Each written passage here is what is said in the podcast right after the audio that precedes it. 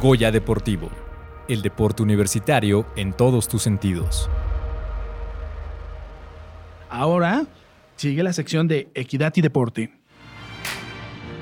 Inclusión, respeto y amistad, deporte y cultura física con perspectiva de género. Esto es Equidad Deportiva. Y bueno, en esta sección, el día de hoy vamos a hablar sobre el uso del lenguaje inclusivo en el ámbito deportivo. Un tema, pues, un poco controversial, que a veces decimos por qué tenemos que utilizarlo, si es necesario, si no. Y para profundizar en este gran tema, que la verdad a mí me interesa muchísimo, tenemos en entrevista con la maestra Georgina Romero Gaeta. Ella colabora en la Dirección de Educación para la Igualdad de la Coordinación para la Igualdad de Género en la UNAM. Hola Georgina, buenos días, ¿cómo estás? Muchas gracias por estar aquí en Goya Deportivo. Hola Laura, pues yo encantada de compartir con ustedes estas reflexiones. Y bueno, Georgina, pues lo primero que queremos preguntarte es, qué es el lenguaje inclusivo, porque sabemos que existe el inclusivo, el sexista, el neutro, ¿no? Entonces, ¿cómo utilizarlo? Y más en el ámbito deportivo. Cuéntanos qué es esto.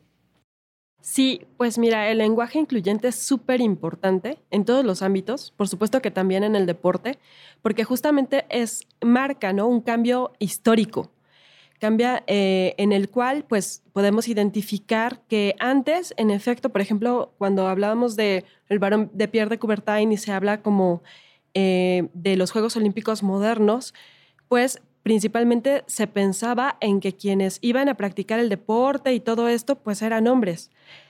Em, ahora las cosas han cambiado bastante. Entonces, eh, creo que justamente adoptar el lenguaje incluyente muestra, ¿no? Revela, identifica, ¿no? Es una forma de expresión oral, escrita, visual, que pone de manifiesto la existencia del género femenino, también del género binario y de otros géneros, como partícipes ya también de las prácticas deportivas. Oye, Georgina, y bueno, sabemos que luego al nombrar el las y los, a veces hay una economía del lenguaje y lo que prefieren es decir, no, sabes que yo mejor, si son muchas, dijo las, y mejor si son pocos, o más bien más varones, digo los. ¿Qué piensas de esto de la economía del lenguaje? ¿Está bien? ¿Está mal? También un poco si nos puedes nombrar de utilizar la X y el arroba. ¿Esto existe? ¿No existe? Cuéntanos. Sí, claro. Pues la economía del lenguaje, o sea, es, sí entiendo que puede ser como un argumento a favor, pero pierdes mucho, o sea, pierdes como una carga política, pierdes también como eh, un horizonte ético, ¿no? O sea, e, es por economizar el lenguaje, creo que hay una gran pérdida que tiene que ver con la conciencia histórica, con la inclusión, con la no discriminación, con generar ambientes libres de violencia o ambientes en los cuales todas, todes todos se sienten partícipes, ¿no? Entonces creo que, pues sí, la economía del lenguaje a veces es, creo, una trampa, ¿no? O puede, puede resultar como, mm, pues esto, como en ese sentido muy negativa para generar ambientes libres de violencia. Si quieres que tus eh, entrenas, entrenes, entrenos se sientan incluidas en los espacios, y eso va a implicar pues que tengan un desempeño mejor, por supuesto, que se puedan involucrar mejor en, a nivel de equipo, por ejemplo, colaborar a nivel de equipo, que es muy importante, ¿no? Sabemos que en todos los deportes de conjunto, pues como esta horizontalidad, esta confianza, este desenvolverse, ¿no? Eh, el desempeño, pues tienes que promover como cualquier... Eh, práctica o conducta que permita que se sientan con esa soltura, ¿no? Se sientan en confianza. Entonces creo que sí, la economía del lenguaje pues nos, nos costaría cara. Con respecto a lo de la X, el uso de la X y de la arroba, funciona muy bien en el lenguaje escrito, pero no funciona como en el lenguaje oral. ¿no? Porque pues es como difícil este, la pronunciación. Por eso es que a veces se sustituye por la E, Em, cuando se sustituye por la E, por ejemplo, cuando hablamos de todes, estamos hablando de eh, todas las personas que pues no están, eh, no sé, en una, en, una, en una identidad sexogenérica binaria, ¿no? Entonces, eh, creo que es una buena alternativa. Ok, Georgina, entonces, bueno, un poco para ir generando este mapa, ¿no? Pensamos que el todes es para las personas que no se sienten pertenecientes a, si nació mujer, sean mujeres, ¿no? Esto te refieres con lo de no binarios. ¿Estamos de acuerdo? Un poco para que los radioescuchas, luego les hablamos medio en inglés y es importante que bajemos esto, ¿no? Para, porque el no binario me parece, según yo, eh, es esto, la persona que nace mujer y no se siente como mujer, entonces no se identifica y a esto, por eso incluyes en el TODES. Sí, completamente, pero también el TODES puede incluir em, a personas binarias y no binarias. O sea, em, el TODES puede incluir como, es muchísimo más amplio, ¿no? Porque el TODES es masculino, todas pues es femenino y todes puede incluir a cualquier eh, disidencia, a cualquier postura política de género. Ahora, también hay espacios en los que si tu grupo, por ejemplo, prefiere que le, que le hables por femenino o por masculino, pues puedes obviamente sin pensar en la economía del lenguaje, decir todas, todos, todes. Y entonces ahí estás como ampliando ¿no? a la inclusión. Oye, Georgina, y ya eh, hablando un poco más en el ámbito deportivo, pues en el ámbito deportivo hay muchas indicaciones en el juego, ¿no? Pues, y a veces es muy corto el tiempo. Tú, eh, desde la expertise, ¿qué crees que funcionaría mejor? Entonces, si estamos en un partido de básquetbol y el entrenador o entrenadora dice, todos para allá, entonces mejor que diga todos un poco para que también demos estrategias.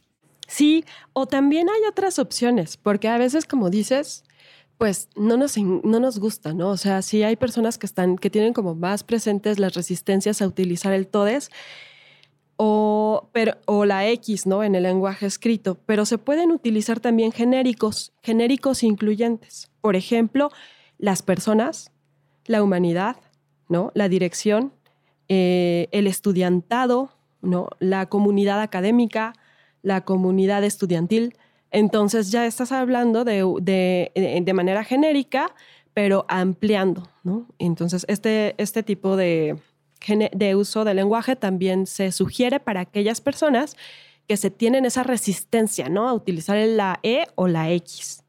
Y bueno, un poco para ir terminando esta gran plática, me gustaría que nos mencionaras ¿Qué beneficios? Ya sabemos que uno es sentirte incorporada, incorporado, eh, que perteneces, ¿no? Porque al fin y al cabo el deporte también tiene que ver con la identidad, ¿no? Que somos, pertenecemos a un, mundo deportivo. Entonces, ¿qué beneficios para que también los entrenadores y entrenadoras comprendan por qué hablar desde un lenguaje inclusivo o neutro, ¿no? Sí, claro, pues eso contribuye a justamente la transformación en contra de las discriminaciones. Eh, también contribuye a la autoestima de las, los, les deportistas, ¿no?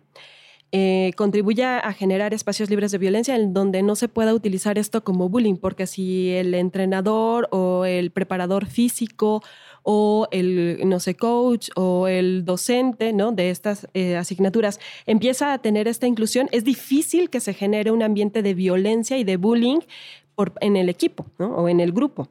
Entonces creo que eso permite también...